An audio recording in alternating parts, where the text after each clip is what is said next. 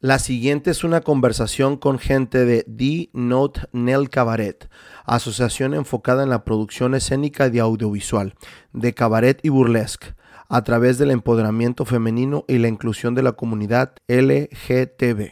Amigos, suscríbanse al podcast en cualquiera de sus plataformas favoritas. Queremos que este proyecto siga creciendo.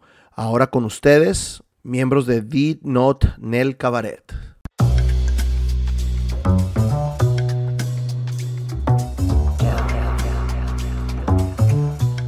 Pues muchas gracias por aceptar la invitación. Bienvenidas a Tijuana Experience. Muchísimo gusto. Ana y Denise. Así Va, es. Perfecto. Vamos, vamos a empezar obviamente por el comienzo. ¿Cómo, cómo este, ustedes se involucran en, en lo que es la danza, la música, el canto? Platícanos un poquito, Ana. Eh, mis inicios en las artes escénicas fueron justamente en la preparatoria, que tomé un taller de optativa de teatro. Y bueno, prácticamente nos, hasta nos llevaron como en concursos eh, regionales, en Ensenada, Mexicali. Y pues obviamente mi mamá era cantante en las iglesias, mi papá, Ok. to- mi papá tocaba la mandolina y pues le gustaba la música. Y justo mi hermana empezó como con una rachita de hacer maquillaje y videos. ¿Ya y tenías todo el setup, entonces? Sí, ya estaba Nada toda mi faltaba familia. la- Nada más faltaba aquí la rebelde. Ok. la que se alocara un poquito más con esta parte. Pero justamente siento que toda mi vida he tenido ese contacto con la parte cultural escénica, ya sea de Ah, alguna pues, u otra manera. Obviamente, ajá. Y fue muy bonito porque hasta ahora, pues, creo que se ha conservado, pero ya de una manera ya más profesional, ¿no? Como una visión profesional en ese Ahora, aspecto. ahora, cuando terminas la, la prepa, ¿decides estudiar algo relacionado con eso o no? Ahorita justo estoy estudiando una maestría de eso. Ok. Que fue como en esa parte cuando uno decide, sale de la prepa de qué estudió, ¿no? En la crisis existencial. Y pues me fui un poquito a lo seguro, estudié eh, la licenciatura en comunicación, Ok. eh, ciencias de la comunicación en UABC. Pero lo complementé mucho como con las artes. eh, toda mi vida estudié ya sea danza o teatro, o inclusive canto. Y ahorita fue cuando dije ya, o sea, creo que es momento de darle el siguiente paso. ¿no? Entonces estamos en el proceso de la maestría, Ah, qué justamente chingón. en este momento. Qué chingón, qué chingón. sí. Denise, ¿cómo empiezas tú? Pues también en la primaria. Oh, la primaria. no, no, no, pues digo, siempre creo que, bueno, he observado mucho como que los artistas son de que es que de chiquito me gustaba Ajá. participar en todo lo que... Es que es clásico, ¿no? O nos ponen a dibujar, o nos ponen a bailar, o a cantar. A mí me tocó bailar en la secundaria, la verdad no me gustaba para nada la danza. Y no era optativa, era de... De tienes que hacer. Entonces, sí me gusta bailar, pero, pero no, no en esa etapa, ¿no? No en esa etapa de la Claro. secundaria. ¿Cómo, ¿Cómo sucede contigo? Pues es que, o sea, siempre que había como oportunidad, o sea, Ujú. sí. Y por ejemplo, en la prepa que ya te ponen como, ah, ¿quieres hacer, no sé, quieres irte por los deportes o quieres irte por las artes? Yo, pues la danza. Entonces por ahí me fui. Y en la universidad pasó algo muy curioso, o sea, como que creo que ahí fue cuando más me alejé de Ok. cosas artísticas, etcétera. Pero salía de noche, iba un tío por mí y siempre me ponía Estrejada y a Liliana Felipe, que son cabareteras acá, señoras cabareteras. Ok. Y dicen, ¿qué es eso que hacen como tan ridículo pero tan hermoso? Y creo que por ahí empezó como ese camino. Y después, ya cuando me enteré que era un adulto, que me tenía que ser responsable de mis sueños, fue cuando dije, ok, tengo... de- bueno, de chiquita quería eh, ser bailarina ballet y fue un mes a ballet y como que no me gustó la clase. Dije, bueno, viene el mes de la danza, entonces voy a aprovechar todas las clases gratis que den. Ok. Fue la de danza aérea y ya me quedé ahí. O sea, Ok. ya me quedé, pues ya me quedé ahí. Perfecto. ¿Cómo, ¿Cómo empiezan ustedes a, a ver ese tipo de danza que ustedes hacen ahorita? O más bien, no es nada más danza, es una, una- un arte multidisciplinario. ¿Cómo empiezan ustedes a verlo? ¿De dónde nace esa referencia para ustedes? Em, justamente creo que todo inició eh, cuando tenía 15 años. Ok. Porque es de esos clásicos que ves películas, ¿no? Mi, mi hermana fue una gran influyente en lo que soy actualmente. Me, con ella estuve viendo la película de Moulin Rouge. No sé si por ahí la han visto, pero es como un musical de cabaret, ¿no? Pero el cabaret de Francia. Entonces, eh, justamente pues me enamoré mucho de la estética, del, de todo el constructo de la historia romántica del amor, ¿no? y toda esta parte, ¿no? En la secundaria y su búsqueda de identidad de uno, ¿no? Y partió de ahí eh, que empezamos como a involucrarnos un poquito más con estas temáticas de hacerlo ya en activaciones del pasaje. Mi hermana tenía, cuando inició el pasaje Rodríguez aquí en Tijuana, ella tenía un local. ¿Quién es tu hermana? Eh, se llama Yarida Ávila. Ella es directora del Holgorio de las Almas. Es un festival del Día de Muertos. Ok. Entonces, ahorita ya se está ella involucrando un poquito en la parte de After Effects en películas. Entonces, ya como que pasó un poquito su etapa cultural, pero pues ya por, por cuestiones laborales, Claro. ¿no? Que sigue haciendo lo mismo, pero ya en otro contexto. Ya, ahí ya gana dinero. Exactamente, ahí ya gana, exactamente, ahí ya le pagan muy bien. Claro. Entonces, eh, justo empezamos haciendo performance, ¿no? En el pasaje, en la calle, así activaciones. Y es en la prepa cuando inicio yo con la investigación ya sobre el tema de cabaret. Tenía una materia que se llamaba análisis de discurso musical y podíamos hacer una aplicación en- de investigación para poder conocer el concepto de cabaret que se manejaba actualmente en Tijuana. Resulta que el cabaret en sí no se manejaba de una manera profesional, era justamente como una referencia directa de las, damas de la vida galante, por Ok, decirlo de claro. alguna manera. ¿no? Y justamente eh, me di cuenta investigando que en Ciudad de México llevaban un discurso más político. Lo, lo realizaban de una manera un poquito más, bueno, un poquito no, lo realizaban de una manera eh, de género teatral de cabaret, con un discurso, con una temática, con puntos relevantes que lleva la, la danza o el teatro, la música, eh, la farsa, la comedia. Claro. Entonces, justamente parte de ahí mi investigación para poder complementarlo a través de los años hasta que se realizó la compañía de Dinote en el cabaret. Ok. Entonces sí fue como una investigación muy interesante porque eh, yo estaba buscando talleres inclusive de, de eso, ¿no? De dónde lo enseñan, cómo lo hacen, o sea, y no había mucha, pro- en realidad no había una propuesta amplia aquí en Tijuana. Era como a lo mejor una que otra persona que realizaba como conciertos de cabaret, no tanto como un monólogo, un discurso, obras de teatro y demás. Ya poco a poco estuve, o sea, se fueron creando más estos discursos, pero más en monólogos, fue lo que me di cuenta. No tanto como compañía. Y además como referencia creo que la única obra que tenemos aquí de cabaret de ahorita de los tiempos es la, ¿cómo se llama? La, la que todas las actrices andan haciendo. ¿Cómo se llama? No me Pues voy a. Ay, ¿cuál es? No, la una, de... muy fam- una muy famosa que dirigía este... mm, Ajá. Sí, nomás es la, la clásica... La aventurera. Ándale, aventurera. de Carmen Salinas. Ándale, que es la clásica Sí. que nada más eran de... Que nada más sacaron de las mismas películas Ah, de sí. antes a reproducirlo Como como... remakes. Exacto, Ajá, es un exacto. remake. Que si son ficheras, o sea, Ah, Exactamente. Exacto, es muy diferente. Exactamente. ¿Cómo, cómo llega Denise al, al, al cabaret o cómo llega Denise? Encontrar a Gaby. Ah, ok. Bueno, con una amiga, Sí. danza claro, nos, nos, presentó. Sakura. Sakura, ajá, saluditos. Ah, por ahí. Este, pero sí de que cuando lo conocí dije, pues a lo mejor ella hace como tipo, o sea, esa obra de teatro de, pues, de cabaret, Ujú. de Moulin Rouge, etcétera. Y yo quería conocer al que hiciera cabaret, o sea, justo ese Claro. que hiciera el cabaret, que, que era un discurso de burlesque, etcétera. Y pues nos conocimos, pero ahí quedó. Y después, y estaba, o sea, ya tenía como dos, tres años haciendo danza aérea y como que decía, ¿qué más? te- o sea, me gusta mucho esto, ¿qué más puedo hacer con esto aparte de a lo mejor dar clases o, o algo así, ¿no? Y pues no sé, como que nos dimos la mente, lo escribí, me conté a escribir. Este, Sí. Andaban conectadas. Sí. Telepatía. Pero te iba a pedir ayuda que a, a ponernos una tela. Yo, ah, claro que sí. A asesorarnos claro aquí, que- ayuda. Sí, yo que quiero poner los conocimientos, aunque sea poner una tela. Y ya llegué y yo de que, "Ay, es que esta tela no les va a servir. Pues aquí está la mía. Y ya después me invitó. En ese mismo, empezamos con Classic Monster, que ahorita vamos a hablar otro día. Ok, va. Sí. Este, me dijo, si quieres, pues, al- no sé, alguna propuesta de número, este, ya hice algún casting, etcétera, y, de ahí fue cuando dije, es que eso es lo que me gusta, que son como esa fusión entre hacer danza aérea, este, dar, poder dar un discurso, o sea, que no sea nada más como, ah, mira, esta Claro. figura, sino previo siempre como un personaje y un discurso. No, y tiene un tema. Claro. O sea, tiene, tiene un tema totalmente. No es nada más canto por cantar, ¿no? Exactamente, tiene un objetivo Ajá, vaya, exacto. el hacerlo. tenía como ese twist en Ajá. historia. Ahora, ¿cómo, cómo ustedes deciden, eh, vamos a, a, este, a empezar a hacer este proyecto? Porque me imagino que tomaban clases o practicaban o, o cantaban o bailaban, pero ¿cómo deciden ustedes? Vamos a desarrollar ya algo, aterrizar algo, no nada más que luego nos vemos o hubo un punto de partida o... Sí, justamente el punto de partida fue un musical que creamos con el maestro Rolando Araiza. Eh, El musical se, llamaba se llama Tacones Rojos. Okay. Bonitos recuerdos. sí, fue el primer proyecto que de manera profesional que realizamos aquí en Tijuana, porque ah, previo a eso eran puras activaciones, ¿no? De, ay, vamos a hacer una coreografía y así no, la aventamos en la calle, donde se pueda.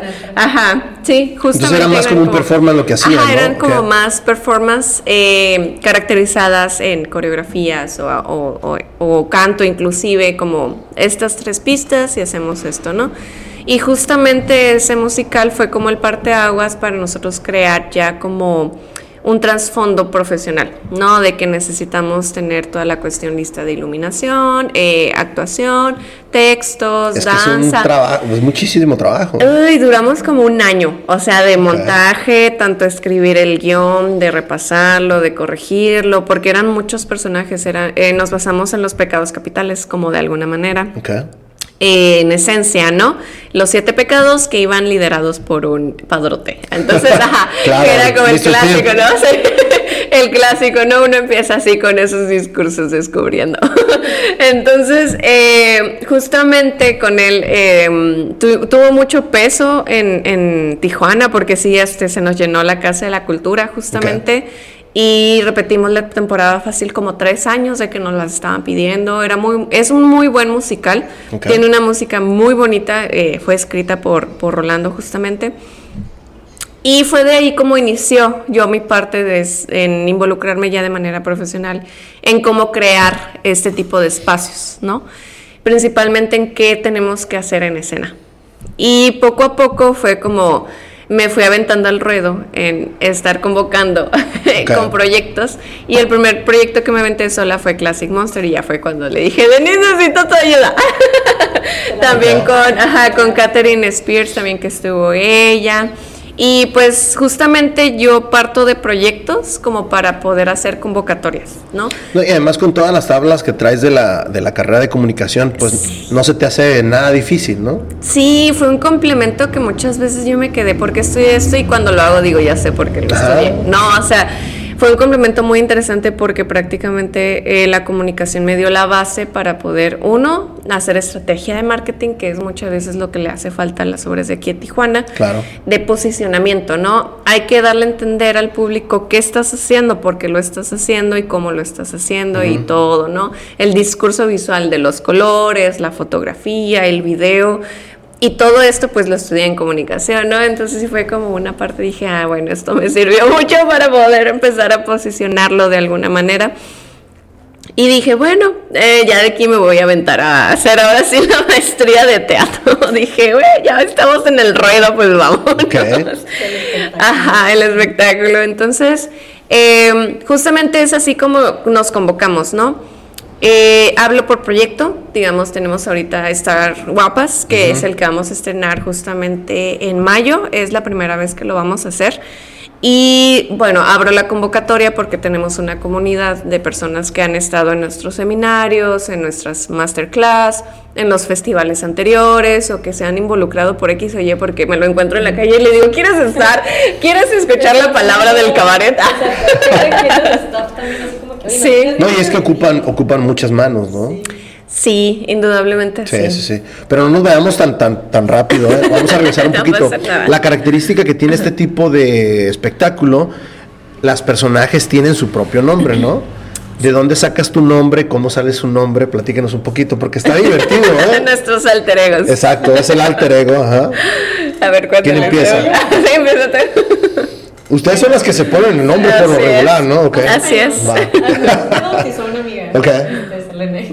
eh, mi primer personaje justo de las telas estaba inspirado en Lilith, chalala, chalala, ¿no? Pero yo tenía muchas ganas de hacer otro diablito, o sea, un diablito muy mexicano, el rojo, así el travieso, el burlón, el, todo eso, o sea, más grotesco, más, este, hasta grosero, rosa como no grosero. Juguetón. Juguetón. Ajá. Entonces, pues ya, o sea, que justo necesitaba un nombre pues para ponerle a los, para que me presentara. Flyer, claro.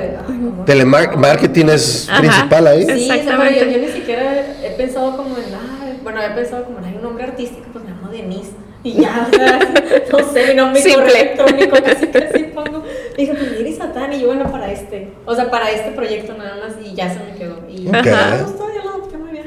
Qué chingón. Sí, lo adaptó muy, muy. y habla satánica siempre acá. Sí, sí, bueno. Depende del proyecto. En tu caso, Ana, le- eh, Lady, Blue, ¿no? Sí, bueno, yo sí lo, yo sí lo descubrí desde la secundaria. Creo que sí fue como un, un rollito porque era muy fan de Enrique Bumburi. Fíjate, yo, no, yo no soy fan de Enrique Burburi, ¿no? Y, y- y checo siempre mi- mis invitados, los tengo que checar. Y pongo Lady Blue y salen todas las rolas de, de, de, de Sí. Burburi. Y dije, ah, a lo mejor va por ahí. Sí, sí iba por ahí, era así como fan, así de hueso colorado, y que me sabía sus canciones. Y como, no sé, todo me pasó en la secundaria, parece, ¿no? Pero fue una de las canciones que como que siempre me motivaba, ¿no? Como así escuchaba y era así mi momento depresivo y dije, sí, esto me motiva. Es que y la escuchaba, ¿no? Y es que en la, sec- en canción la o secundaria algo. y en la, y, en la, y en la preparatoria creo que es donde empezamos a descubrir el mundo sin nuestros Sí, papás, ¿no? así Entonces es. es la libertad que tenemos. Así Todavía es. seguimos siendo adolescentes o muy tempranos adultos, pero ahí es Sí. donde empezamos a explorar todo, ¿no? Adolescentes. Sí, no. El corazón ahí me lleva. Ahí está Lady Blue Ahora, todavía. una vez que ya, una vez que ya ustedes tienen su personaje, ¿cómo empiezan a buscar obras o cómo empiezan ustedes? Tú percibes, dices, oye, esta convocatoria me conviene, no la voy a mejor tomar, o cómo empiezas tú a armar tus proyectos. Eh, justamente creo que se han dado por tres motivos. El primer motivo es que cuando estamos echando el cotorreo las escucho y ellas me Ah, proponen así de que, ay, hay que hacer esto, hay que hacer el otro, y hay que hacer esto. Tienen, ay, sí, To- tenemos- ¿Toman referencias de algunos ah, shows ah, previos? Por, por ejemplo, Chicago, por ejemplo, Moulin Rouge, que dicen, o sea... Sí, son inspiraciones. La verdad, sí son como este tipo. Yo lo veo como una manera de cumplir tus fantasías, Claro. ¿no? O sea, la visualizas. Ajá, hasta para el público. Exactamente, ¿no? O cómo te visualizas tú siendo, ¿no? O ¿Qué te gustaría hacer en escenario? O sea, donde nadie te puede decir nada. No, justamente es. El escenario una plataforma muy divertida porque ahí puedes hacer muchas cosas sin que la gente lo vea mal Claro. y que lo vea juzgado porque estás haciendo un personaje. Entonces, si lo haces en la vida, a lo mejor rutinaria es un poquito más difícil ir- irte así toda diva en un Claro. trabajo laboral con tu bata, así no es imposible. andar- No es Halloween, pero. Ajá, pero no es algo muy común. Ajá. Entonces, justamente es cuando se rompe como esto, ¿no? De, de, de tú cumplir las fantasías o sueños que tienes en el escenario. Y bueno, al escucharlas es como, ah, ok, bueno, pues está esta propuesta, vamos a lanzarla, les gusta y así vamos creando cada quien su discurso y su personaje, ¿no? Yo les doy libertad creativa en ese sentido. Está esta temática, por ejemplo, el amor que hicimos en febrero es inspirada en París y es eh, inspirada en Moulin Rouge y en el amor. No creo que es necesario que ustedes entiendan estos conceptos para todos ir de la misma línea, que no se vea como medio extraño por ahí. Y esa es como la primera apuesta. La segunda es porque nos han contratado. Justamente uno de los proyectos que tuvimos hace años fue de que un grupo de aquí de Tijuana hizo un homenaje a Frank Sinatra. Ok. Y nos contrataron para hacer como el espectáculo, ¿no? De coreografías y todo. Y de, de ¿Les dieron canciones de Frank Sinatra Sí. para, para... ok, Sí, perfecto. hicimos ahí un montaje de Frank con sombreros, con bastones, así muy, muy cabaret, así clásico. Ajá. Entonces, eh, esa sería como una segunda parte por lo cual montamos. Y la tercera ya es de que yo me loco y digo, quiero hacer este proyecto, ¿qué onda? ¿Quién quiere? Y ya, pues sí se suman. Y sí ¿Cómo decides ah, salirte a veces del, del, del cabaret o del parámetro y, y le metes algo de fusión? ¿Cómo, cómo deciden eso? Por, por ejemplo, con lo que Denise proporciona, que es aéreo, o, o Ah. ¿cómo lo haces? A ver. Pues ahí, por- para empezar, es la instalación. Ah, ok. Ajá, entonces, Sí, tiene que mucho que- De hecho, sí tuve un poquito. Lo primero que llegan a ver, ¿no? Sí. ¿De dónde a- De hecho, sí, de hecho, sí. No, Sí. llegué Ajá. Ah. Tengo ya esa maña, así Ajá. ah, No brincamos tanto. Sí, sí, se colgar tantito. Pero, ajá, primero es eso, saber cómo si tiene la instalación y de ahí, bueno, primero tomando en cuenta este, el- La temática. que vamos a Ok. trabajar, show, etcétera. Y dónde vas a ir, ah, ok, en esto, ¿tiene un lugar para, para hacer la instalación? Sí, ah, ok, si no, pues ya hago como una adaptación Ok. al piso o al espacio que tengamos ahí disponible. Sí, sí, eso es muy importante, ¿no? Porque ustedes ya saben los, los alcances que pueden hacer y dices, ok, aquí en este show no Exacto. podemos hacer eso y vamos a manejarlo hasta cierto punto diferente, ¿no? Sí, por ejemplo, ajá, hemos tenido espectáculos como con tina de agua. Ok. Entonces no todos los espacios se puede llevar la tina porque no se pueden mojar por el equipo y la y el sonido y la iluminación y demás. Inclusive nos hemos presentado en bares y no, o sea, no muchas veces todas las coreos se adaptan al espacio. Eh, tratamos siempre, inclusive a la vez pasada que estuvimos en Festiarte, justo el año pasado, tuvimos que adaptar también como la coreografía por el espacio, porque pues ponen eh, instrumentos de música y pues no los pueden quitar. Sí. No, hasta el vestuario, ¿no? Inclusive. Entonces siempre estamos analizando previamente como tanto el espacio como al público al que va dirigido, ¿no? Porque muchas veces hay público menor de edad y obviamente no es el mismo discurso Claro. o el mismo montaje que podemos Pero, presentar. pero ahí les pierde un poquito el sabor que ustedes quieren proyectar, ¿no? ¿O no? tanto. ¿No? Es que yo creo que es más como una adaptación. Ajá, exacto. Al final como el mensaje y eso sigue estando, sigue estando ahí en pie, seguimos siendo morras que están tratando de, de tener su espacio seguro, etcétera. Y obviamente no vas a ir con un niño pues allá Exacto. Claro. eh, no, este es mi espacio. Pues, no, oye, pero cuando seas grande, ah, puedes venir a ver. Entenderlo, ajá, y entenderlo un Y poquito entenderlo, más, ¿no? Ajá. El niño también tiene así como que hay cabaret o algo así, o sea, no sé, tiene otro concepto de cabaret. Cuando Exacto. dices que las muchachas que se subieron y se hicieron así con el guante y lo aventaron nomás, están acá bailando, pues dices, ay, qué bonito, o sea, está bonito. Qué curada, qué bien, qué bien. Así Ahora, es. ¿Cómo ustedes deciden, vamos a soltar nuestra primera convocatoria? Ok. ¿Y, y qué respuesta tienen de la gente? ¿Te acuerdas del proyecto? o- Sí, tacones rojos. Ok. Sí, fue la primera, primerísima convocatoria que lanzamos porque ah, previo a eso yo lo había hecho con amigas. Ok. Entonces, por cuestiones personales, pues cada quien tomó su camino. Eh, bien así como tururú, la musiquita. Y eh, fue cuando iniciamos el musical que abro la primera convocatoria. Recibí muy buena respuesta, inclusive yo pensé que iban a llegar una o dos personas, pero llegaron como más de 20 personas, tanto en correos como em, artistas, como ¿Todos bailarinas. locales? Sí, casi todas mujeres, fueron muy pocos hombres. Que eso es algo que me he dado mucho cuenta, que el cabaret y el burlesque está hecho más para mujeres, sin, sin hacer am, ningún tipo de discriminación. Pero si hay bailarines, sí, sí, me ha tocado ver bailarines. Sí, sí, sí. Para mujeres y comunidad LGTB, que es lo que me ha tocado más convivir, porque nos gusta, creo que mucho la pluma y el glitter. y los tacones, porque sí es como, Ajá. como algo esencial, ¿no? Claro. Dentro de un- no es obligatorio, pero sí es muy clásico, así de Como lo que- básico. Ajá, de que dices, es que sí, como que le faltó pluma. Ah, no, le faltó Sí. glitter. Entonces, sí, fue en Tacones Rojos, fue como hace, sí, seis años más o menos. Y ya de ahí, casi todas han entrado a, lo que es la compañía después de pasar seminarios, porque así yo también es más fácil conocer su tipo de trabajo y confiar un poquito más en delegarle ciertas Claro. actividades, porque me llegué a topar como también como mucho en clásico de que si entraban y a los dos ensayos ya no iban, ¿no? Entonces pues muchas No, y te veces dejan con todo el te proyecto dejan ahí. con, ahí con los proyectos y es otra vez volver a buscar y otra vez volver a hacer y sí es cansado porque al final de cuentas pues es tiempo de uno, ¿no? Y es, dices, los ensayos de que a lo mejor ya ensayamos tres meses y faltaba un mes para la presentación y se salen y es otra vez retrasar dos meses más y dices, ay no, ¿por qué? Ujú, Entonces es como tanto tiempo mío como de los compañeros que están involucrados. Entonces, Ahora creo que mi pregunta fue al revés. ¿Cómo empiezan a hacer ustedes los seminarios? ¿Cómo deciden ustedes, nosotros ya estamos capacitadas para, para poder dar un servicio a alguien que está interesado y cómo tenemos que tener ese nivel de profesionalismo para, para decir, le vamos a entregar algo bueno?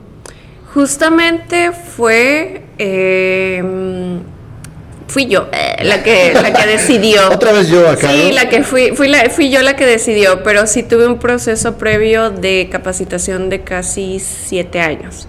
De estar tomando talleres, ya sea en línea, ya sea con las personas que hacían aquí cabaret en Tijuana, eh, inclusive complementándolo un- pues con la parte escénica de que llevé toda mi vida de danza, de teatro y de canto. Sí, el consumir te va a ayudar muchísimo. Es, y hasta la fecha lo sigo haciendo. Claro. Yo creo que un mejor maestro es, es aquel el que se sigue capacitando, inclusive aunque de clases. Entonces, eh, justamente pues mis asesoras o mis maestras Jedi, así les digo, yo les comenté, quiero implementar y quiero empezar a hacer clases. Eh, como me ves, o sea, sí fue como un, un previo de ¿crees que estoy lista? Y justamente ellos me dijeron, sí, date. O sea, tienes todas las herramientas. ¿De dónde, tienes nace, todo. de, de dónde nace ese interés de tu ser no la siguiente Jedi y hacer un Padawan? No, Darth Vader. Ah, bueno, pero Darth Vader, vamos a hablar de Star Wars aquí. Sí, ya lo podemos ver ahorita que vienen camino. Darth, Darth Vader sigue siendo un Jedi. Oye, sí es cierto, ¿Y tienes qué- toda la ¿Cómo, cómo decides? ¿Sabes que yo no quiero ser de, ese, oscuro. de ese lado? Ajá. Yo quiero ser diferente. Eh, pues creo que la necesidad que también yo veía. Okay. Eh, justamente una parte fue la necesidad porque veía que nadie hacía lo que yo quería. O sea, en el sentido de que hacíamos burlesque y no hay clases de burlesque aquí en Tijuana. Entonces era como, es que, es que el chis, ah, es que es lo que yo veo que, por ejemplo, me capacito de manera también visual, viendo películas, Claro. documentando, viendo documentales, viendo videos. Y como que los maestros y de danza con los cuales yo trabajaba, pues hacían danza.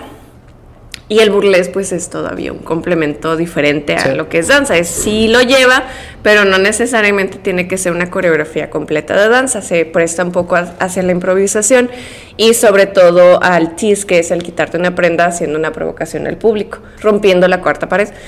Entonces era como que es que nadie lo hace como yo quiero que se vea. Así de que, ah, y justamente la necesidad y yo estarles ah, con ellas trabajando de que, mira, ¿cómo ves esto? Es que esto como que no y esto como que sí. Entonces fue lo que partió del agua para yo empezar a hacer como el complemento y empezar a dar los seminarios y las clases, porque inclusive había gente que le interesaba, pero que no sabía nada al respecto del burlesque o nada al respecto de cabaret. Me dice, es que me gusta lo que haces.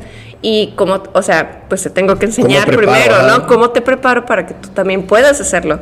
Porque indudablemente yo, pues todos somos aquí efímero- efímeros, ¿no? ¿Cómo dejar que ellas también sigan sus sueños? Y que hagan lo que quieran en esta vida y sean felices. Eh, pero sí, ¿no? Porque pues al final de cuentas es eso. Han encontrado un espacio seguro ellas y creo que es lo más importante, ¿no? Que ellas puedan hacer lo que ellas quieren sin, sen- sin sentirse juz- juzgadas principalmente, ¿no? Y que y que mejor que, por ejemplo, ellas son, son tan importantes, por ejemplo, cuando entran las chicas nuevas, porque casi casi yo me la paso siempre afuera, de que resolviendo cuestiones técnicas, resolviendo cuestiones con el teatro, y ellas son las que hacen como la familia, ¿no? Ok. O sea, que conviven atrás en escenario, de que están ahí echando el cotorreo, que les ponen el glitter, que les aprietan el corset. Entonces sí, sí creo que es como una familia que se complementa, somos Ok. un engrane, y yo siempre les he dicho, esto no sería sin ustedes, Claro. la neta. Entonces sí, sí es como una bolita de, nieve muy Y curiosa. aprendes de todos. O sea, Ajá. creo que, bueno, tenemos los seminarios, también, no sé, por ejemplo, hay morras que saben coser, o sea, que se saben maquillar, otros Ok. saben peinar, Exacto. Como que nunca hay algo. en Se complementan entonces todas, perfecto. Sí, o sea, no, no damos. Ay, hoy les voy a dar una clase de maquillaje, pero el día que hacemos prueba de maquillaje es como, no, mira, este sí, este Ajá. sí", para que tú te aprendas a maquillar, o sea, que no dependas de que alguien te. Sí, lo ideal sería que dependieras de alguien, ¿no? Pero pues no hay, no hay Exacto. Es que no dependas. Lo ideal es que no, o sea, que se llegue al punto de que tú solita puedas prepararte y hacerte el maquillaje que el nivel profesional que lo tiene un artista de acá o peinarte como lo tiene el artista tal. O sea, ese es el nivel que nosotros siempre aspiramos. Entonces en un seminario cubren ah, baile, ah, canto, maquillaje, ¿qué más? Eh, pues constructo escénico, que es, por ejemplo, para las que hacen el primer, digamos, hay dos seminarios que yo estoy trabajando actualmente. La primera faceta es conocer lo que estás haciendo, por qué lo estás haciendo y desde tu persona, cuál es tu discurso. Ok. No, por ejemplo, mi discurso es principalmente romper los estereotipos de la belleza femenina. Porque pues no siempre nos vemos así y en escenario obviamente nos glorificamos de una manera excelente con los vestuarios, con lo demás, ¿no? Lo Eh, Lo gozamos, nos disfrutamos y demás. Entonces, eh, cada quien trae un discurso diferente. Por ejemplo, hay, hay chicas, eh, voy a hablar por Chuchu un poquito, que habla sobre eh, la crítica de la gordofobia, ¿no? Y cómo romper los estereotipos de por qué ser una mujer con tal físico no puede llegar a ser sensual. Ay, ¿Por yo, qué? y yo le ¿No? quiero dar sea, las gracias a, a Chuchu porque ella fue la que me contactó Ajá. con ustedes. Entonces, muchas gracias. Chuchu. Sí, Chuchu, te mandamos un abrazote. Sí le invité, ah, pero no puedo venir, ah, ya se fue de golosa. No, además le, le- le dio miedo, ¿eh? tengo que decirte aquí, Chuchu, ¿eh? le dio miedo porque yo le dije, oye, pues ven para que me expliques. Este, no, yo creo que mejor van ellas primero. Ya después yo voy. Pero buena onda. Buena sí, onda. es un amor, Chuchu. La verdad creo que también es un elemento muy importante en la compañía porque eh, ella casi siempre me apoya con la coordinación escénica. Además es arquitecta, ¿no? Entonces es también les puede arquitecta. ayudar con la escenografía y varias cosas. Ajá. Sí, entonces Iluminación, iluminación. Sí, sí, sí, es también multifacética. Y justamente pues es, es dependiendo cómo encontrar tu discurso, regresando un poquito a lo de los seminarios, de hacia dónde qué quieres decir, por qué lo quieres decir. Partiendo de eso se crea como tu nombre de artista, que Ah, es como su bautizo, acá de que no, pues yo quiero ser líder. Este podcast está patrocinado por Beer Transfer. Beer Transfer, te traemos las mejores cervezas de todo Estados Unidos a la palma de tu mano. Síguenos en nuestras redes sociales como Beer Transfer. Ajá. Y de ahí, eh, ya que ellas conocen como toda la base, nos vamos ahora sí en el segundo seminario a crear ya discursos personales, o sea, solos, porque el primero lo hago grupal. Ok, eso está bien interesante. Es como clase particular entonces. Es- sí, particular, pero grupal. Ok. Digamos como que para mí es importante que todas vean el proceso de las demás, Ah, porque al final de cuentas tú aprendes de la otra, ¿no? Y eso es algo como que siempre les digo, o sea, algo que ella a lo mejor está creando, tú puedes escucharlo y verlo en tu propio número. No de que a lo mejor... Digo, ah, si son buena onda, ¿no? Porque si son haters es como, eh, hace y, que y créeme mal que es bien curioso porque los haters casi siempre se van. Ok. Como Sí, que no no, caben, no, no no aguantan caben. el ritmo de vida, o sea, el ritmo de, El ritmo de el vida. ritmo de vida que llevamos, Claro. ajá, o sea, y, y- se y- necesita un apapacho. sí, o sea, porque inclusive ahí es, es una parte de la cual nosotros siempre les he dicho, aquí todos nos tratamos con respeto, y quien no quiera, pues muchas gracias, ¿no? Porque al final de cuentas, el, o sea, el llegar al escenario y quedar en pezoneras es un momento tan vulnerable, el cual se tiene que respetar como si fuera el artista. eh, Este podcast está patrocinado por Beer Transfer. Beer Transfer, te traemos las mejores cervezas de todo Estados Unidos a la palma de tu mano. Síguenos en nuestras redes sociales como Beer Transfer. Ah, venimos de regreso, una pequeña pausita. Introduce, preséntate. Hola, mi nombre es Naomi, este, en Lindring, es un nombre artístico. Ajá. ¿Cómo, cómo llegas tú a, a conocer a ellas? Por medio de una amiga que les ayuda a ellas al maquillaje, de hecho ella fue quien me Ah, hizo ok. también maquillarme, entonces este, yo tengo poco tiempo que transicioné el trans, entonces este, ella me, me empezó a llevar a los shows y me gustó, que fue algo que dije, pues yo pues, me gusta. Hubo algo que me llamó, que me bueno, llamó a mí, Ajá. Y tardé un año en decidir Wow. uno de los Buen los ratote. cursos, este. Y pues aquí estoy. Pero aprendiste todo a tras bambelinas, ¿no? Me imagino. Ah, no tanto, porque o sea, yo realmente soy administrador de empresas. Ok. No tengo mucha. nunca tuve un acercamiento realmente a la parte artística. Siempre fue algo como que estuve como que de cierta manera negando. Ok. Entonces, de hecho, ahorita que estaban platicando, me acordé precisamente que cuando estaba en la primaria, sí, primaria, kinder y parte de la secundaria siempre me apuntaba a los bailables. Ok. Entonces llegó un punto en que dejé de hacerlo, no recuerdo por qué. Este, Lo bloqueaste, yo creo, ¿verdad? sí, Así, no, ¡ah! no, no, no, hacerlo. Pero entonces sí, y pues nunca lo había hecho pues, hasta ahorita. Qué chingón, qué chingón. Ahora, ¿cómo deciden ustedes eh, entrar a festivales o quién los invita? ¿Cómo, ¿Cómo deciden ustedes qué onda con eso? Eh, justamente, bueno, eh, Chuchu siempre ha sido como una parte importante en la cual también nos ha invitado ella a festivales, por ejemplo, Festiarte. Ok. Ella fue quien este, nos canalizó en el programa artístico. Y a grandes rasgos creo que ha sido también la gente que se ha acercado con nosotros, Que ven sus de shows que ven nuestros ajá. espectáculos y o nos escriben a la página por las redes sociales que llevamos, de que subimos videos, subimos fotos y demás, y nos dicen, ah, te queremos invitar a tal evento, a tal festival, a tal, eh, inclusive ah, activación, ¿no? Que hemos tenido y pues obviamente nosotros también creamos nuestro propio festival, porque como no había ningún festival aquí en Tijuana, dijimos, ¿por qué no? O sea, es necesario promover esta arte. Claro. Y no solo de nosotras, sino también de artistas nacionales. Por ejemplo, hay mucha gente de Ciudad de México que, que, que, que allá está explotando como este tipo de actividades. Y que nosotros estamos haciendo colaboración con ellos para que también personas de aquí de Tijuana tomen sus talleres, o sea, vean sus espectáculos y aprendan principalmente también a lo mejor una línea de discurso que no tenemos nosotros aquí en Tijuana, ¿no?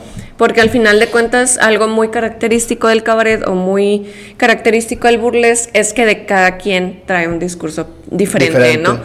Eh, justamente un discurso muy interesante y que yo le aplaudo mucho a Naomi y a Alexis que están dentro de la compañía es este empoderamiento a través de el cabaret de burles en la comunidad LGTB, ¿no? el la último espectáculo que inclusive presentamos sacaron su bandera, así mm, importante, ¿no? Entonces la gente aplaudió, obviamente, porque no es fácil, o sea, no es fácil el, el, transicionar y el hacer y crear estos espacios y principalmente el que la gente empiece a educarse y aceptarlos, creo que es lo primerito que tenemos que hacer cuando tenemos la oportunidad de estar en un teatro.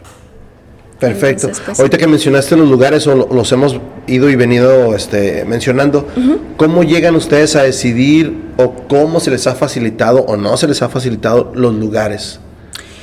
En un inicio, hoy ha estado difícil sobre los espacios porque inclusive la temática que, abordamos sí es todavía un poquito, como mencionaba, este, pues juzgada, criticada, ¿no?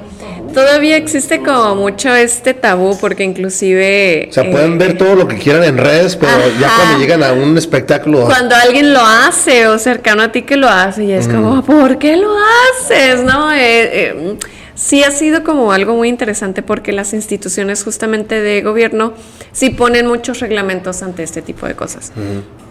Que no está mal porque entiendo como pues que ellos tienen sus lineamientos y demás, pero ay, no sé, como que sí hemos batallado muchísimo en encontrar un espacio. Y porque, porque me imagino que su proyecto ustedes lo hacen ha proyectado a un, eh, a un específicamente un teatro o, cómo manejan eso? A un público, eh, generalmente son mayores de edad. Ah, no, eso sí, pero por ejemplo, tienes una obra sí. y esa obra dónde decides en dónde queda, por el espacio, por esto, o, o, determina algo eso o no?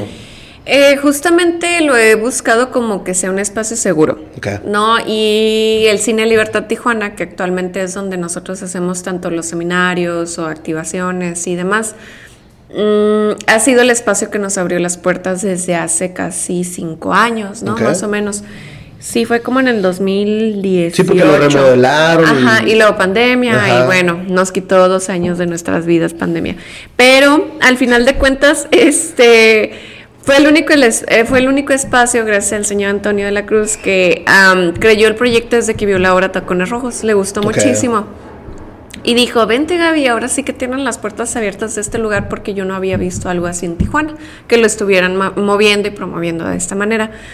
Y fue bien bonito porque desde ese entonces empezamos una colaboración. Eh, justamente el espacio estaba iniciando en, el Cine Libertad, lo acababan de abrir. Y hasta la fecha seguimos ahí. Creo que es el único espacio que ha respetado tanto los lineamientos como nuestro trabajo y que sabe que es de manera profesional, ¿no? Porque hemos inclusive participado en bares.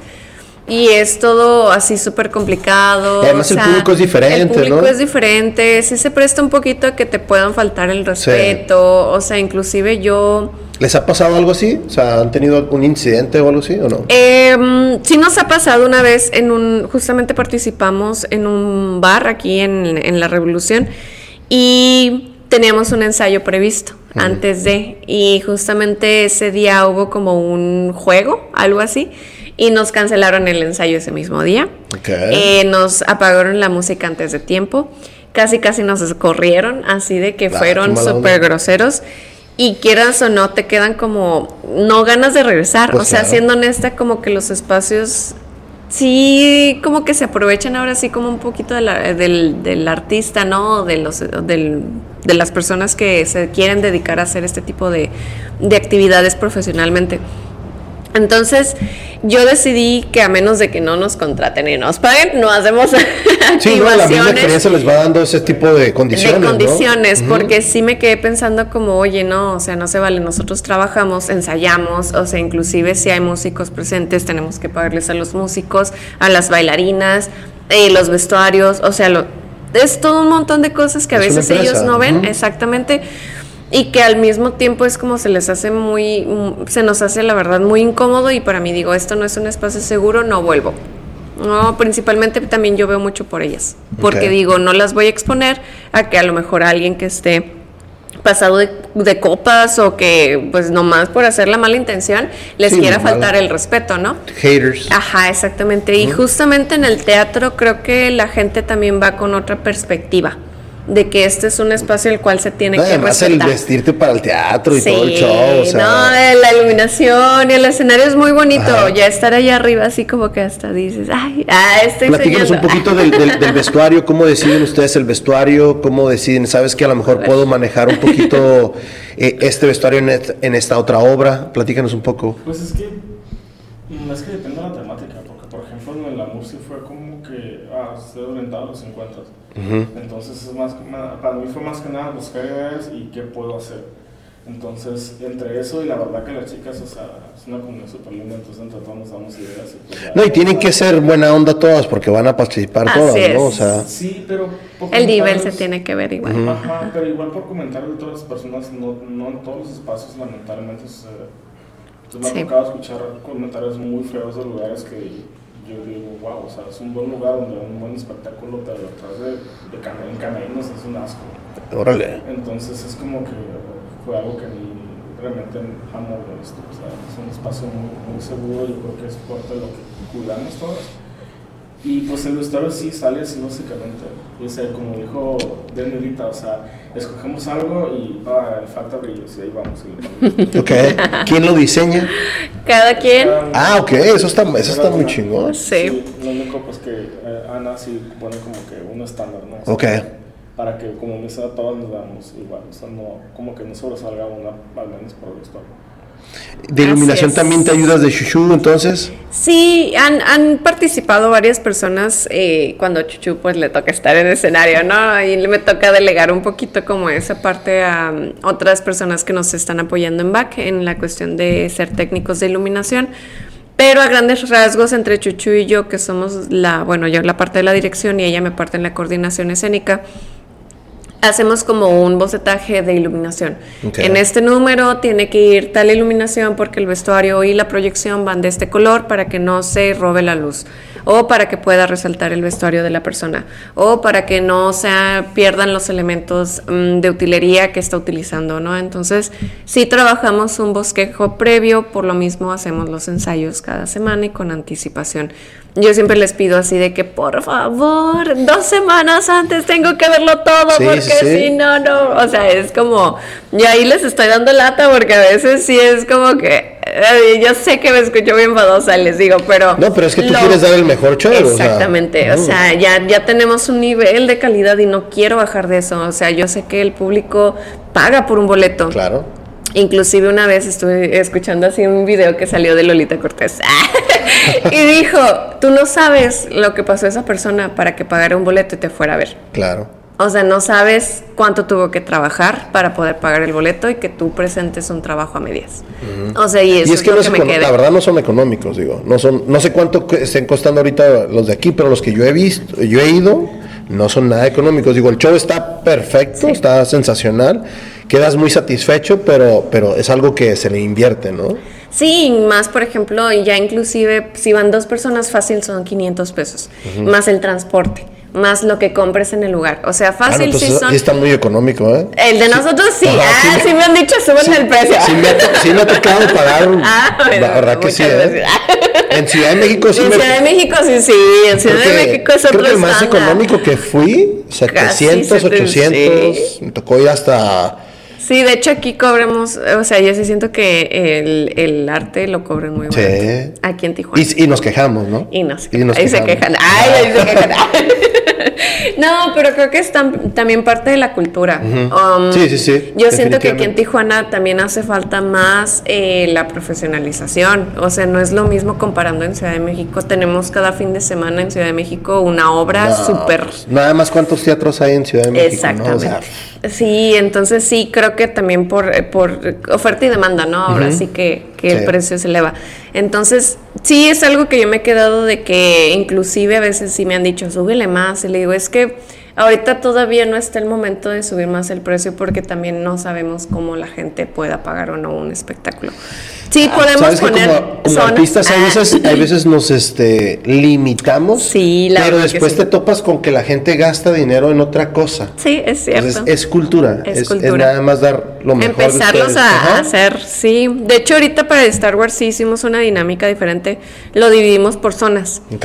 Para que, por ejemplo, si quieren estar más cerca del público, sí les va a salir un poquito más barato, Claro. 100 pesos, que no creo que es tanto para mi persona.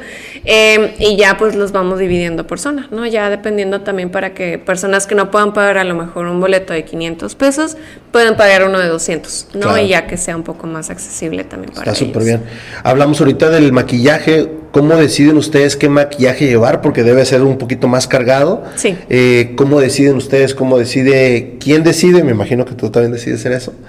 Eh, y, y sobre todo, quitar, poner, o sea, es, es un trabajo. Bueno, primeramente creo que pues está lo que es la, creo que el círculo color, entonces muchas veces... Ok, el cronómetro, el cron- Ajá, sí, círculo cromático. Sí, me ayuda mucho pues a elegir colores, ya ves conforme vestuario, ¿no? Ok, no, y tu Entonces- piel y tu, tu- el Ajá, vestuario va sí, ligado, ¿no? O eso- sea, todo eso pienso es la base. Y de ahí pues es ahora sí que prueba y error, porque pues para eso son los ensayos. Exacto. Entonces, este, porque pues vas tocas pues con que ah, no te miras o te miras muy, muy exacto, es que sí es o cierto. luego a veces con los, con los props de que estás jugando en- dentro, dentro de la coreografía y te das cuenta que te estorba. Y no sabías que te estorbaba porque no querías ensayar con él. Ok. Exactamente. O lo quitas o lo mueves. O lo tumbas ahí O cambias la coreografía Exacto. también. Ajá, exacto. Todos un prueba de error, pero sí, ya conforme va pasando el tiempo, ganas experiencia en cuanto a qué colores. Este, y cómo te miras bien tú también. Sí, es lo, es lo principal, ¿no? Ajá. ¿Cómo Sí. te miras bien tú eh, individual y cómo te ves tú en equipo? Exactamente. Ahora, Ana, ¿cómo, ¿cómo deciden las coreografías? ¿Quién las decide? ¿Cómo aceptas? Hay veces una opinión de, "Hey, ¿sabes qué? Creo que luciría más, no sé, ella acá, enfrente, atrás. Eh, las grupales generalmente yo las dirijo, pero siempre acepto como que pongan todas, así de que, ah, mira este pasito, o mira esto, o mira hay que hacer esto, o esta canción. Este, generalmente sí también como acepto mucha propuesta de que si quieren hacer algo en grupal también de dos o tres personas, eh, es como, ok, bueno, tengo que verlo, qué quieren hacer, cómo lo van a hacer. Si me gusta, si va dentro del tema y si es como parte de lo que estamos trabajando, Claro. de lo que estamos haciendo, va. Inclusive si hay cosas que yo digo, este paso no me convence, cámbialo, se ve mm, mal se, o se ve raro.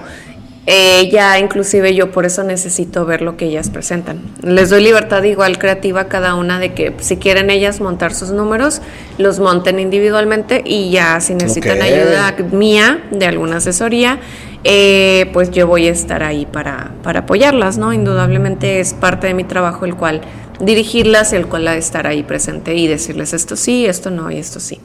Entonces, eso es como... curada, ¿eh? Sí, eh, hasta cierto punto es, pues ya estoy trabajando yo y lo veo de esa manera con artistas profesionales, porque ellas saben lo que tienen que hacer, eh, sin yo estar allá como atrás, como, mano, que clásico de que, ay, se te olvidó la proyección, me la tienes que mandar, pero ellos ya saben que tienen que mandar la proyección. Yo nomás ahí estoy dando lata de, apúrale. To- tocaste el tema de la música, obviamente cantan. Algunas, no todas. Ajá, no Ajá, todas. ¿Cómo, sí. cómo deciden o cómo decides tú en, en- en ese aspecto? Eh, ¿Esta música va para ella? Creo que el tono de voz va para ella. Es, ¿Cómo decides tú? ¿Quiénes son tus, tus, tus piezas claves ahí? Eh, una de las personas que me apoya mucho es- en eso se llama Alba Luna. Ella es pues cantante profesional, entonces ella se ha dedicado mucho a realizar pues principalmente conciertos como en bandas y músicos con músicos y demás, y ella es la que me apoya mucho en esa parte. Entonces, ella principalmente es la que canta en casi todos nuestros espectáculos. Obviamente también tenemos otras personas que cantan, pero sí le delego como un poquito más eso. O sea, de que, ¿sabes qué, Claudia? No me convence mucho lo que está haciendo aquí, ¿qué le podemos asesorar? ¿O qué me aconsejas? ¿O qué tanto es lo que podemos trabajar con ella para que no se vea de esta manera? O la presencia escénica aquí no me gusta, ¿qué podemos hacer? ¿O qué movimientos ella puede hacer para que puedan trabajarlo, no? Inclusive yo les pongo, o sea, de mi parte profesional siempre les digo, no quiero que se suban a cantar sin calentar su voz, porque Claro. obviamente se pueden lastimar, se puede, y cuerpo y demás, ¿no? Lo que tengan que hacer tienen que calentar siempre. Yo no quiero que se suban aquí, aunque sea un ensayo, si no calentaron previamente, porque cualquier cosa, rutina o lo que vayan a hacer, se puede, si no, pues obviamente si no calientan, eh, pues se pueden ustedes lastimar, ¿no? Claro. Y hasta cierto punto, pues cabe dentro de la responsabilidad de cada uno. Si hacemos un calentamiento previo en cada actividad, pero pues si llegan tarde por trabajo o demás, siempre les delego cómo tienen que hacer eso. La música, ¿hay alguna música en especial? ¿Ustedes hacen su propia música?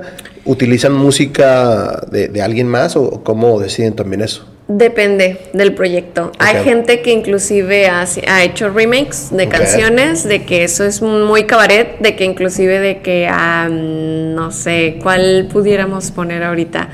Chuchu mm, es la que tengo ahorita en la cabeza muy presente porque hizo un remake de Quinceañera y lo puso como de, y ahora quiero no sé qué, de ser burlesquera y que no sé qué. Y pues fue muy divertido, ¿no? Porque es como, o sea, qué cabeza, qué mundo, o sea, se le ocurrió. Y pues varias hacemos ese tipo de ejercicios para poder sí, ver si es funcional para algún eh, show o espectáculo. Ok. Eh, se puede jugar con eso en la música. A veces tenemos músicos invitados, eh, bandas en vivo, de pianistas, violonchelos, sax o, o cositas, eh, cositas, o músicos que se han presentado con nosotras. Eh, pero depende mucho, ¿no? También del espectáculo. Inclusive una de las primeras propuestas de Ma- Classic Monster fue crear un número de entrada que se llamaba Los Olvidados. Ok. Y la música fue creada y dirigida por el maestro Roberto Sabiñón. Él nos presentó la canción, él nos pasó la canción y él puso la musicalización, eh, obviamente bajo su autoría. Eh, todo fue como original. Y ya nosotros cantamos la canción durante, durante la apertura. Qué, bien Ajá. que todos se incorporen, ¿no? Sí, sí, por eso, por eso digo, depende del proyecto, pero sí hemos tenido proyectos en los cuales pues se han integrado maestros o directores de música como Rolando, como Sabiñón, y que nos han eh, mostrado sus canciones para nosotros. ¿Ellos se acercan o tú los buscas o cómo, cómo se da esa conexión? Ambas, ambas, inclusive hay, hay veces que ellos nos solicitan en trabajo nosotros o nosotros les solicitamos del proyecto Qué a bien, ellos. Ajá. Qué bien. Sí. Eh, ¿Cómo perciben ustedes ahorita el nuevo proyecto que traen? Estar guapas. Muy bueno. A ver, cuéntale un poquito. Ah, muy interesante, sí, como que. bueno, creo que está agarrando mucha fuerza. Hay- ha habido mucha muy buena respuesta del público y pues es algo muy. Pues Hablar de Star Wars siempre es interesante. Ah, Sí. está bien nerd. sí, sabemos que les va a gustar mucho. Ejemplo, a mí también me gusta mucho. Este, no soy tan fan, pero sí me gusta. Además acaba de también salir un show en, en Las Vegas, En- ¿no? no, en San Diego. Ah, es en San Diego, Ajá, perdón, sí, es sí. cierto. Es en North Park, ¿no? Creo.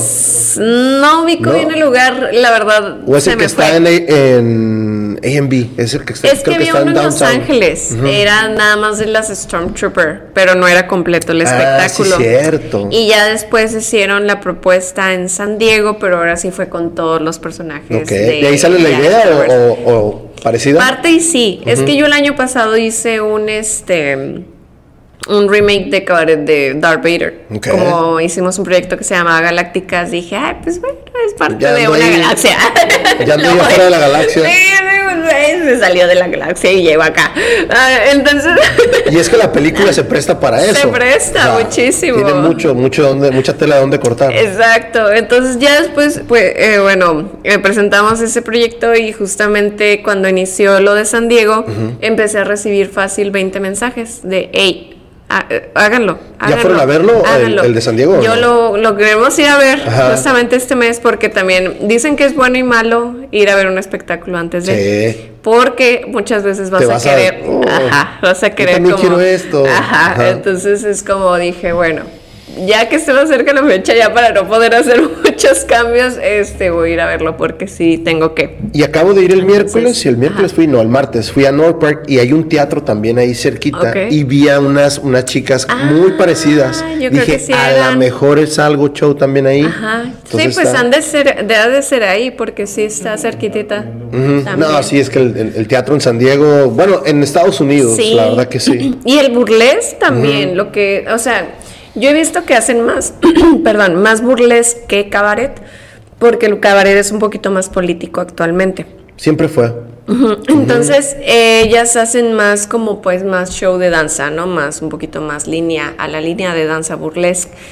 Y justamente en San Diego, creo yo, en Estados Unidos en general, es más fuerte la propuesta escénica. Inclusive hay un montón de festivales de burlesque, así de que Sin City, en Chicago, en Nueva Sí. York, en Cali- o sea, yo me quedo como, en- como sí quiero ir, o sea, ya he estado aplicando, pero pues es poco a poco, ¿no?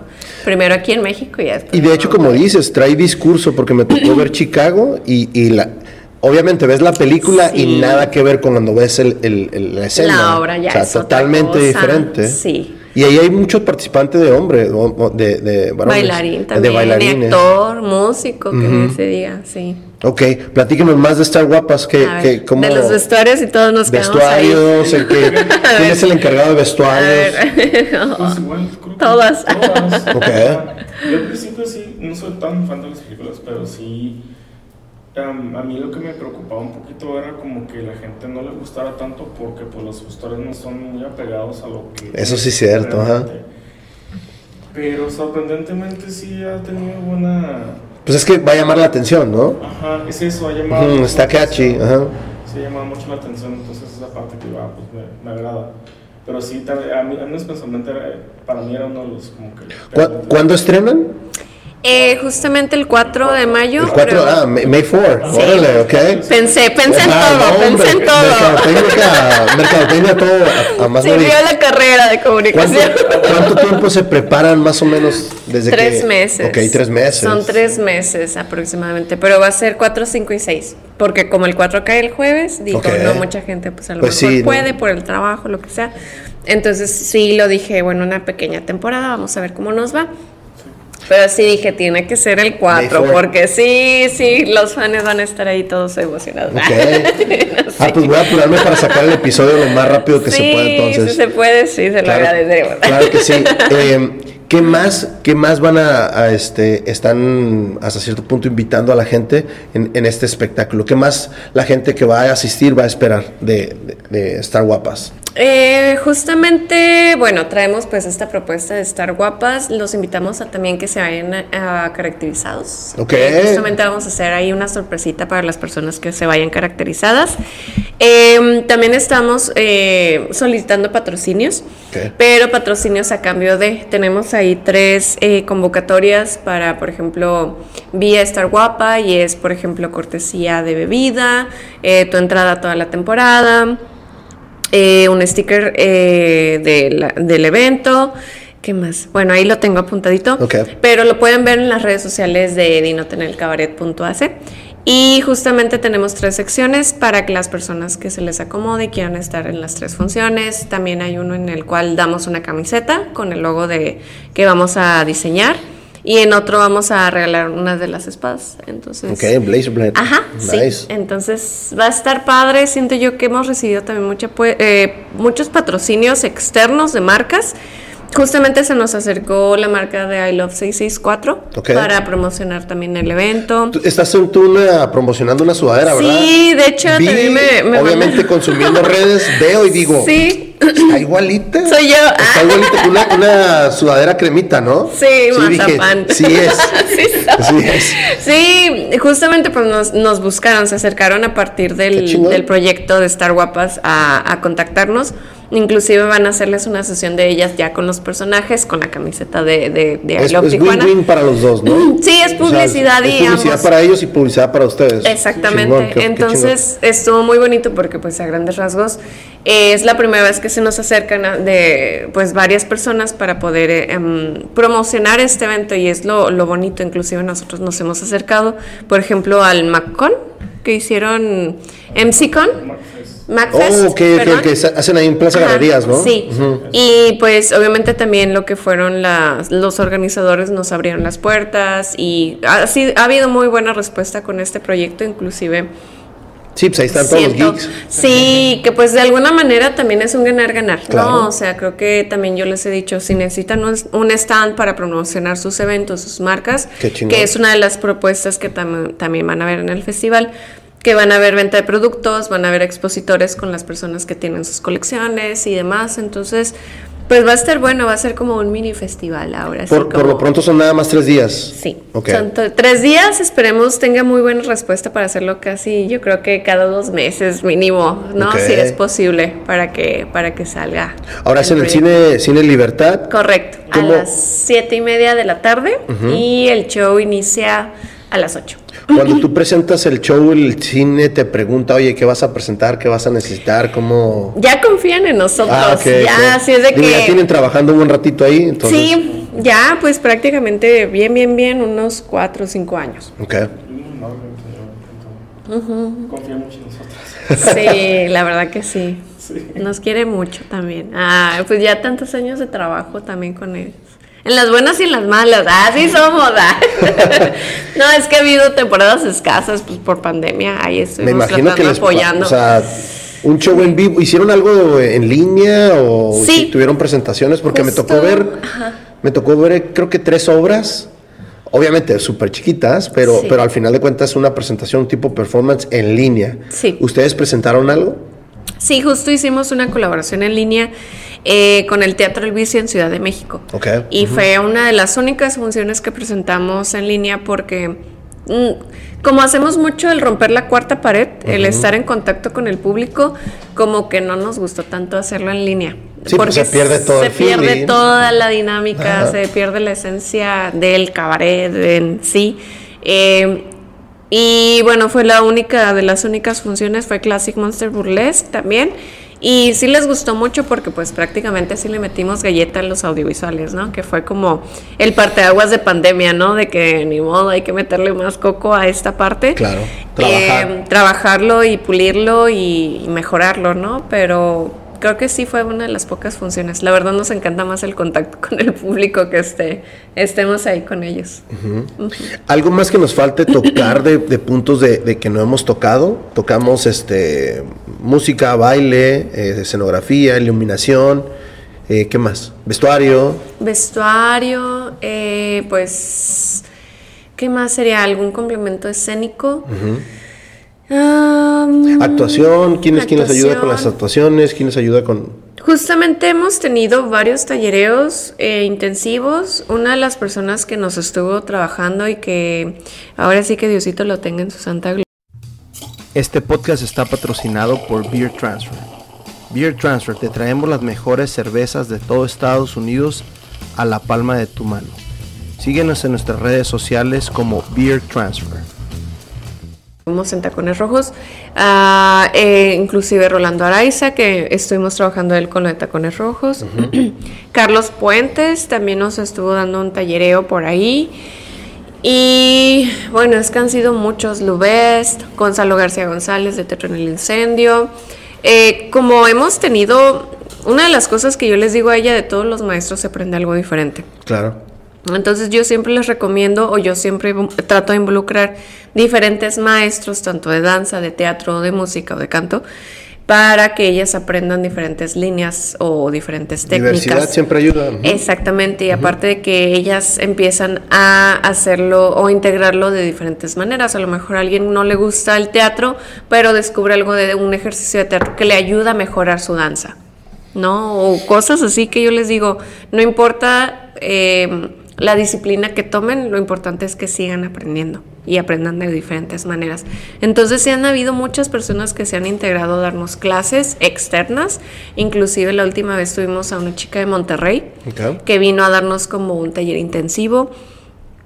Los que van a venir en este festival de Bucafest son de Ciudad de México, entonces una de las chicas va a traer como un masterclass con fuego cómo utilizar el fuego en escena sin pues lastimarnos. Sin salir incendiados. Sin salir perjudicadas, exactamente. Sin estar atrás con el extinguidor. Exactamente, y aún así siempre te vamos a traer el extinguidor por si acaso porque digo, uno nunca sabe.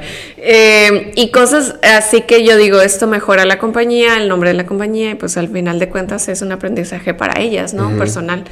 Y bueno, ¿qué más? Eh, pues danza aérea también ya lo complementó Denise justamente creo que ya dentro del espectáculo, pues es una variedad de cosas. Ahora sí que yo lo veo como un aprendizaje multidisciplinario eh, disciplinario que en todos estos años pues ha sido el crecerlo, crecer, crecer, crecer, crecer y creo que hemos, pues somos una de las compañías más unidas y fuertes aquí en Tijuana, la verdad. Felicidades por eso. Gracias. ¿Qué, qué es para Ana, para Naomi, este, estar aquí en Tijuana y hacer las cosas en Tijuana? A ver, Naomi, tú primero. ya hablé mucho, ya, Ya hablé después- mucho. ya después veo tu respuesta ya veo qué digo. Pues es que es una ciudad muy diversa. Ujú. Se me he dado cuenta de eso. Es una ciudad muy diversa. Hay demasiada gente. Ahora sí que hay para todos. Aquí nomás es como pues, el Marte, ¿no? Para mí es diverso. Este. Y sí, me, me ha gustado, me ha agradado mucho la respuesta del público, la apertura del público. El hecho de que nos subamos siempre, siempre, este. Siento que todos se quedan, el público se queda con algo Ok. algún aprendizaje, incluso nosotros también. Entonces es lo que me ha gustado, es un público muy noble porque, por ejemplo, no me ha tocado participar en Ensenada, pero sí he notado que la gente es muy diferente. Es más, este, más conservadora. Mucho más conservadora. Entonces yo creo que el público de aquí de Tijuana se ha- nos ha favorecido mucho para continuar haciendo pues, esto que nos gusta. Qué Y de Mexicali, también el, el Ah, año sí, pasado nos fuimos a Mexicali. Mexicali. Ok. Recibimos muy buena respuesta. Oh, hubo caras que eran así de, ¿qué estoy viendo? Así de, ¿qué, ¿qué está pasando en este momento? Porque me imagino que están acostumbrados a un poquito más, a lo mejor constructos más teatrales, escénicos, de donde no interactúen tanto con el público y demás. Pero justamente cuando fuimos fue como, ok, sí me gustó. Acá como que no sé qué estoy viendo, pero sí me gustó. Y recibimos muy buena respuesta también de Mexicali. Inclusive estamos viendo si este, lleva, este año llevamos a Star Guapas, a- a la- al homenaje. Y bueno, creo que a grandes rasgos aquí en Tijuana, como dice Naomi, ha habido mucha gente que lo juzga, ha habido mucha gente que lo acepta, ha habido mucha, hay mucha gente que inclusive se está animando a, a- a involucrarse Claro. y que durante las clases y seminarios, y ha sido un constante principalmente de mujeres, ¿no? Inician con, es que tenía miedo de venir por el que dirán, o por cómo lo iba a tomar mi familia, o cómo lo iba a tomar mi, mi pareja, ¿no? Inclusive eh, así, hemos recibido muchas respuestas de familiares de las personas que han estado, que ni siquiera han venido a verlas porque pues a ellas no las apoyan. Claro. Entonces, es bien curioso como dentro de la compañía ellas mismas, es que me siento libre y es que me siento cómoda siendo aquí y estando aquí. Y pues a pesar de que mi familia no me apoya, yo quiero seguir haciendo esto porque me hace sentir empoderada y me hace sentir contenta y, me, y he encontrado mi lugar. Fíjate que, que- Entonces- que mientras más escucho y ma- eh, hay, muchísima gente retraída, ¿no? Claro. Pero eso es lo, difícil, cómo entenderlo, ¿no? A lo mejor danza, música, eh, Sí. simplemente un performance. Yo tengo el problema hasta con los niños de clases de karate, ¿no? O sea, Sí. no, yo todavía no lo logro entender, ¿no? Si te gusta algo, ¿Por qué no lo ajá, haces? inténtalo. Ajá, exactamente. No, no vas a perder nada. Sí te va a dar Sí. pena, pero fuck it, ¿no? Sí, al final de cuentas es, es una de las cosas que inclusive eso le agradezco a mi mamá, de que ninguno de ellos te da de comer, ninguno de ellos, este, ahora sí que debería de tener el poder de decirte qué hacer o qué no hacer. Claro. ¿no? Esta es tu vida y tú tienes el derecho de decidir lo que quieres. Entonces creo que eso es algo que sí las personas que entran y que se han quedado son muy conscientes y que dicen, bueno, si no les gusta, pues ni modo y adiós y pues no pasa nada, ¿no? al, final, al final de cuentas, ustedes son entretenimiento, sí, ¿no? es un O sea, espectáculo. Exacto. Exactamente. No me has contestado que es para, para Ana estar acá en Tijuana y hacer las cosas que desarrollas acá en Tijuana. Y bueno, para estar, bueno, yo estoy muy orgullosa de Tijuana. O sea, yo sí me siento que es una de las ciudades este, que tiene mucho potencial, pero que no se ha desarrollado como de la manera que se tiene que desarrollar. Que inclusive sí le faltan muchas cosas, pero es buscarlas. Es buscarlas y van, van a haber días de bajones, ¿no? Creo que es parte de la Es como la vida, ¿no? Es como la vida, e inclusive yo siento que, que es válido, ¿no? También darte un tiempo y apapacharte y decirte, hoy no puedo, hoy no quiero salir de mi casa, pero creo que la comunidad de Tijuana es muy apapachadora. En el sentido de que cada vez que vienen personas de fuera dicen, ay, quiero regresar a Tijuana, me sentí súper a gusto con la ciudad o con las personas que inclusive están aquí. Y les decimos, sí, pero ya después. Ay, Otro día. Otro día. no, no es es cierto, no, siempre les decimos, vengan, o sea, aquí los ¿Qué, apoyamos. ¿qué opinión, qué opinión tienen ustedes del movimiento que hay aquí en Tijuana, ya sea de teatro, de música? ¿Qué opinión me dan ustedes? ¿Qué perciben ustedes? Ay, es bien difícil. Yo siento que es muy complicado porque mucha gente haciendo muchas cosas. Ujú. Es bueno porque por final de cuentas pues hay, hay para todo, ¿no? O sea, quien busca arte pues se encuentra, ya sea danza, lectura, este, pintura, o sea, hay muchas, hay muchas, este, hay mucho arte en la ciudad. Pero ¿El suficiente? es- no creo que sea el suficiente Ujú. y yo pienso que parte del problema es, como bien se mencionó hace rato, no se, mm, no se, no, no se le da el peso que debería de tener, tanto monetariamente principalmente, o sea, es, más, es mal pagado. Cuando Sí. realmente, o sea, es demasiado dinero que le invierte el artista, o sea, desde, desde años de práctica hasta el vestuario, o sea, en nuestro caso el vestuario, los props, o sea, el maquillaje, porque hay que invertir en maquillaje. Si no sabes maquillarte, tienes que buscar a alguien que te maquille y... si- No, y además los, el- el- a los productos de maquillaje no son nada económicos, ¿eh? No, no, No nada es. Digo, yo no me maquillo, pero... Es muy me- me han caro. Es muy caro, Ajá, Y sí. deja tú el maquillaje, el peinado, o sea, porque simplemente una lata de spray para que te dure todo el teatro Claro. te cuesta como 200, 300 pesos la pura lata, más la herramienta, ¿no? Y la práctica. Entonces sí es algo muy caro y que a veces la gente no valora, este, o, ah, es que está muy caro y esto, pero no sabe lo que hay detrás. Entonces yo pienso que es lo, lo que le falta, yo pienso que es una de las cosas que le falta a la ciudad, el aprender a valorar y darle el precio que, que, que tiene, ¿no? Creo que ahí el peso Sí. de las instituciones de gobierno, creo que ahí les pueden ayudar mucho a ustedes, ¿no? Facilitándoles varias Sí. cosas y que sus, ah, sus costos bajen un poco y ustedes puedan participar más en eso, ¿no? ¿O cómo lo han visto? justamente es como algo muy curioso.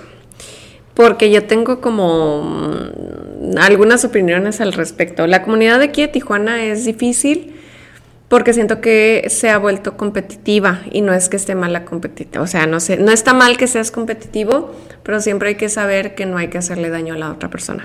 ¿No? O sea, Sin puede maleza, ser- ¿no? Sin Exactamente, duelo. sin malas intenciones. Entonces, eh, justamente nos hemos topado con muchas personas que se dedican a danza o se dedican a teatro o se dedican a tales artes escénicas y juzgan a otras personas. O sea, es un círculo muy curioso en el cual hasta yo digo, ay, qué flojera estar ahí, ¿no? O sea, ya sean felices, no Sí. pasa nada, que cada quien haga lo que quiera hacer sin que, se- o sea, sin que tengas que sentirte juzgado por hacer o no hacer. Entonces, sí creo que el círculo actual de Tijuana es complejo, eh, tanto en danza, tanto en teatro, tanto en música. Siento también que la parte, hace mucha falta la parte de saber comercializar o profesionalizar en, en- en- en la cuestión de la cultura en Tijuana. Porque, como dice Naomi, los pagos son pocos, pero también el público no paga mucho por ver un espectáculo. Entonces, es empezar desde educar a la gente cuánto tiene que pagar por un espectáculo para poder pagar todo lo que es el complemento escénico, ¿no? Porque pues es, es, es caro también pagar como a- o crear una producción. Entonces, es como todo un trasfondo que se tiene que llevar ante la educación. Claro. Pero pues si el gobierno no apoya la educación cultural, ¿cómo se va a educar a la Sí. gente también para...? Porque eso es desde la escuela. Exacto, eso me es desde un la poquito más a- primaria. Entonces, o sea, sí es como muy complejo que es como una bolita de nieve que se va pasando, ¿no? Pero el otro día, por ejemplo, me tocó una institución, no voy a decir el nombre para no quemarla, eh, que Creo que ya no las justamente- puedes quemar. bueno, el chiste es de que, por ejemplo, ellos cobraban cierta mensualidad y al artista le cobran, le descuentan el 40%, ¿no? Entonces, si No una más. mensualidad, nada más. Nada más. Exactamente. Si una mensualidad, es un ejemplo, la cobras en 500 pesos mensuales y tienes tres alumnos, pues obviamente no te va a salir para que tú puedas estar dando clases todos los días o mínimo dos veces a la semana. O sea, entonces te quedas pensando, ok, no, no checa, o sea, no checa el hecho de que el artista tenga que estar malbaratando también su trabajo cuando cuesta dinero, cuando cuesta trabajo, cuando cuesta que le tiene que invertir. Claro. Y los alumnos es mínimo, o sea, es, es como un falta y yo siento como la parte de crear estrategias funcionales de parte de gobierno o, o mínimo tener a las personas capacitadas que puedan hacer eso para que puedan pagarse bien los maestros. Por eso no duran los maestros a lo mejor en las instituciones, porque pues no les pagan o no les pagan bien. Sí, es muy mal pagado. Definitivamente es muy Entonces, por ejemplo, siendo muy honesta, a mí me conviene hacerlo independiente y yo ganar en un 100% lo que estoy haciendo a irme a una institución de gobierno que me van a quitar el 40% de la ganancia que yo voy a hacer, aparte de la promoción. Entonces... Y no le rindes cuentas a nadie. O sea, creo que estás haciéndolo, o creo que lo están haciendo muy bien. Sí, no, y o sea, igual y hasta cierto punto, pues sí, uno paga el SAT, ¿no? Hay que rendirle cuentas al SAT. De eso, no, de eso no se escapa nadie, ¿eh? Se escapa, no, es bueno, sí, uno que otro sí se escapa. Bueno, los que pueden. Pero al final de cuentas es una parte importante por la cual yo sí me quedo pensando, es difícil. O sea, actualmente ser un artista en Tijuana es difícil. Casi todos los artistas, no me van a dejar mentir, tienen un empleo que les da para poder pagar Sí, todavía no pueden vivir totalmente del... Exacto, inclusive yo, ¿no? O sea, que estoy trabajando, o sea, tengo mi parte en divido mi día de que la mañana es trabajar a lo mejor en diseño y en parte de la comunicación que hago y que aprendí en mi carrera y la otra parte ya se la dedico a crear la producción escénica que hace falta de la compañía. O sea, no es fácil, o sea, en un 100% yo siento que sí es difícil aquí en México dedicarte a ser un artista, la verdad. Perfecto. De los recintos que hay, ¿les hace falta más lugares? ¿Necesitan un poquito más de, ayuda? ¿O cómo ven todo también ese, ese tipo de, condiciones? Eh, yo creo que más bien la distribución en la cuestión de aperturas de convocatorias. Por ejemplo, las convocatorias que lanza Secut o que lanza el IMAC. O sea, muchas veces yo veo la convocatoria ya que pasó. Ah, ok, ok, ya entendí. Y, y es difusión, y, me doy cuenta que nada más se enteró el amigo del amigo del amigo del amigo. Y dices, bueno, ¿y en qué momento yo pude haber, haber participado para una convocatoria? O sea, cuando mi proyecto es sumamente este, potencial. O sea, cuando ya prácticamente puedo decir que un teatro de 400 butacas se llenan casi 300 personas cuando lo hago. Entonces es como ese tipo de cosas que digo, bueno, si a lo mejor tuvieran más apertura en ese tipo de cosas, pues sería súper funcional para las demás compañías que se dedican a hacer esto en Tijuana. Ok. Entonces, pues sí hace falta difusión. Hace falta más chamba de la parte de, los del gobierno ante, ante Tijuana. De todo lo que más, o de todo lo que haces, Naomi, ¿qué es lo que más disfrutas? En lo que haces en, la, en el escenario, no sé, atrás del escenario. Yo creo que ambas cosas. Para mí disfruto mucho la parte creativa, porque pues esa parte donde pues, nos conocemos, donde convivimos, donde... Y el día a día se está... día a día, este, pero la realidad es que también a la hora del show o sea, es otra cosa diferente.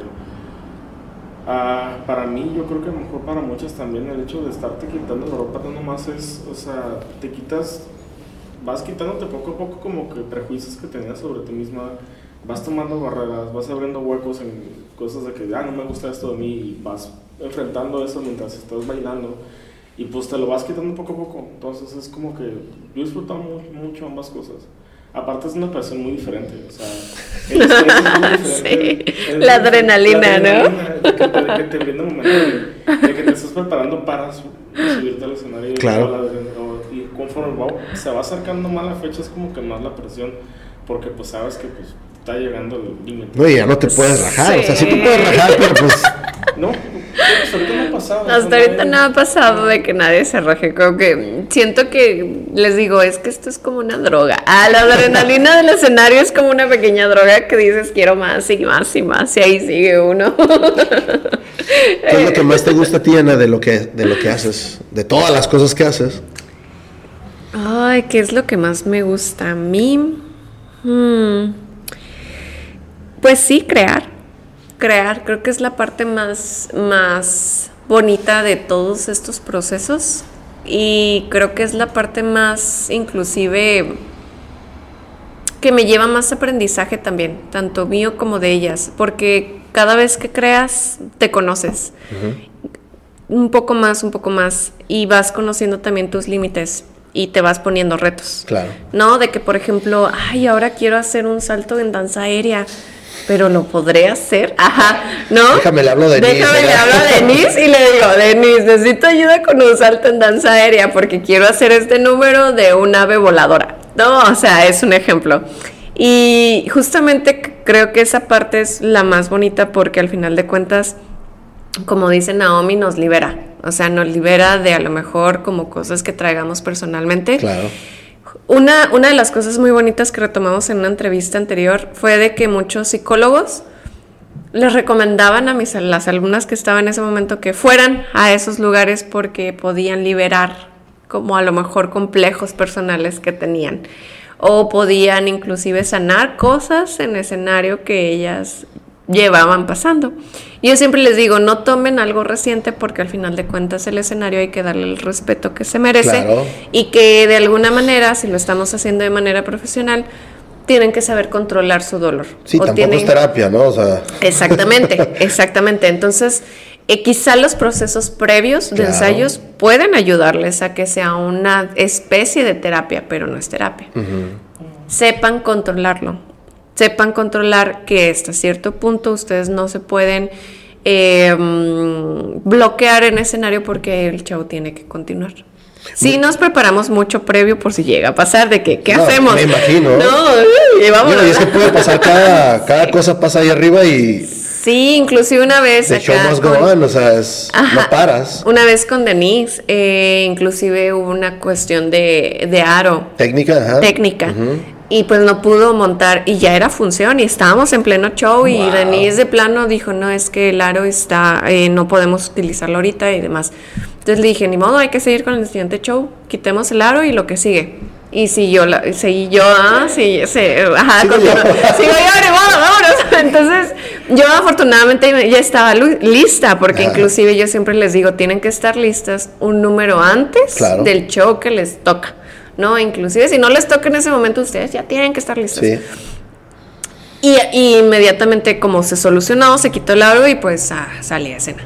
Entonces sí son cosas que digo, ¡ay, no! Cada vez aprendes, o sea, cada creación, o sea, todo parte de la creación, pero siempre te lleva como un reto o algo que solucionar o algo que aprender. Entonces, ha estado divertido, ha estado muy divertido porque... ¿Está chingón? Sí, es como la adrenalina el momento de acá. ¿Algo más que ustedes quieran dejar aquí en su episodio del podcast de Tijuana Experience?